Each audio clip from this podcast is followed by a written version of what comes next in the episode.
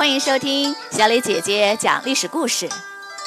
我们的故事全部来自专业正史，绝不细说。每周一、三、五，来听一段故事，了解一段中国历史吧。今天我给大家讲的故事的名字叫做《少年义气》。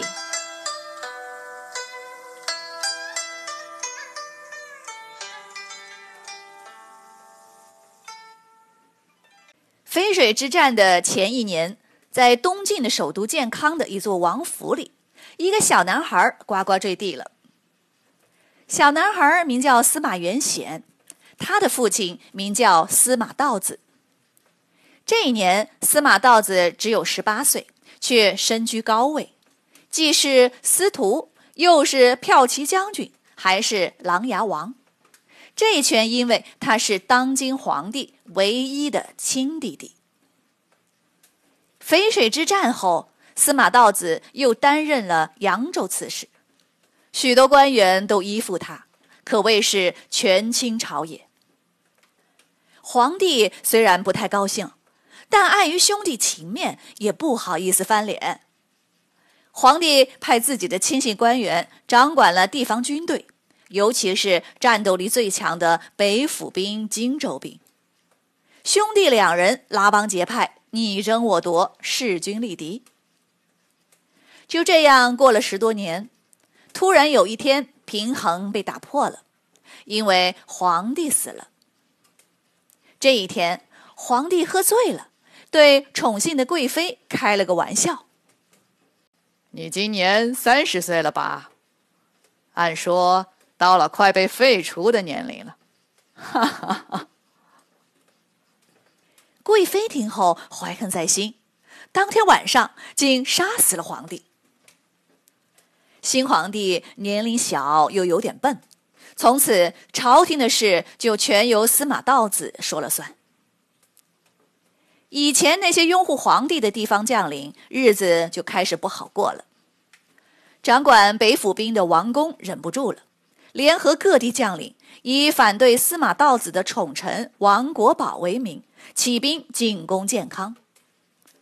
这年，司马元显十五岁，正血气方刚，他力劝父亲出兵迎战。司马道子便封他为征虏将军，配备了谋士和将领。就在司马元显摩拳擦掌，准备大显身手时，司马道子又改变了主意。他杀了王国宝，派人向王公道歉求和。王国宝死了，王公没有了借口，只好退兵。然而，地方将领的处境并没有得到改善。第二年，他又联合各地将领再次起兵叛乱，矛头直指司马道子。司马道子很害怕，每天都喝得大醉，借酒浇愁。儿子司马元显则非常的兴奋，他积极的调兵遣将，谋划对策。不久，他成功的策反了王公手下的将领刘牢之。刘牢之倒戈一击，王公兵败被杀。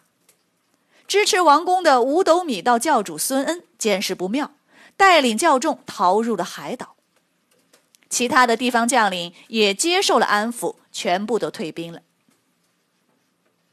司马元显年纪轻轻平定了王宫之乱，在朝廷里威望大增。他见父亲天天喝得烂醉，干脆让朝廷解除了他司徒扬州刺史的职位，自己当了扬州刺史，朝廷的大小事务也都由他来掌管。等司马道子发现。可是面对自己的儿子，他也无可奈何，只好由他自己呢继续天天喝酒。这时，退兵的地方将领之间发生了内讧。对司马元显来说，这本是一件好事，但其中一支军队在桓温的小儿子桓玄的带领下，迅速的吞并了其他军队，成为了荆州独一无二的强大力量。这样反给了司马元显巨大的压力，他打算要抗衡桓玄。司马元显想要扩充兵力，就下令废除江浙一带大家族的官奴，全部强行征兵，结果引起了社会的混乱。更糟糕的是，逃入海岛的孙恩趁机登陆，进攻官府。江浙一带常年没有战争，没有防备，无法抵挡。一时间，附近的八个郡全都投降了。孙恩的部众达到了几十万人。大量的百姓在战乱中被杀。司马元显连忙调遣北府兵刘牢之前去镇压，经过激烈战斗，终于把孙恩赶回了海岛。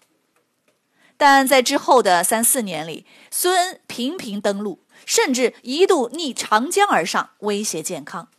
江浙一带因此被毁，残破不堪，连有钱人都被饿死了。幸好刘牢之手下有个将领，名叫刘裕，非常的英勇善战，多次大败孙恩。最后，孙恩被杀得只剩下几千人，又逃回海岛。孙恩这边刚刚安定下来，司马元显又急忙调遣刘牢之，发布诏书要去讨伐桓玄。可是还没等到他出兵，桓玄反客为主，率军顺长江而下，直逼建康。关键时刻，刘牢之又反叛，投靠了桓玄。司马元显一下傻眼了，只能和父亲司马道子面面相觑，掩面哭泣。随后，桓玄攻入建康，杀光了司马元显全家。孙恩趁乱再次登陆，结果再次被击败。他心灰意冷，上百名教众跟着他一起投海自尽了。剩下的几百名教众继续逃到海岛避难，局面终于稳定下来。桓玄掌管了朝政。一年后，东晋皇帝宣布禅让，桓玄接过玉玺，成了新皇帝。他定国号为楚，历史上称为桓楚。东晋灭亡了。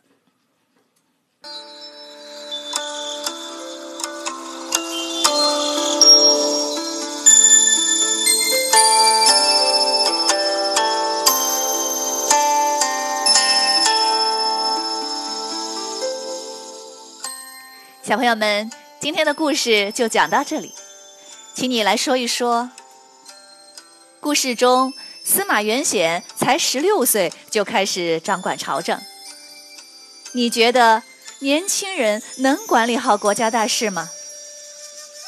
重用年轻人有什么好处，又有什么坏处呢？欢迎你们踊跃公众号留言或用语音回答问题。感谢你们今天的收听，我们下个故事再会。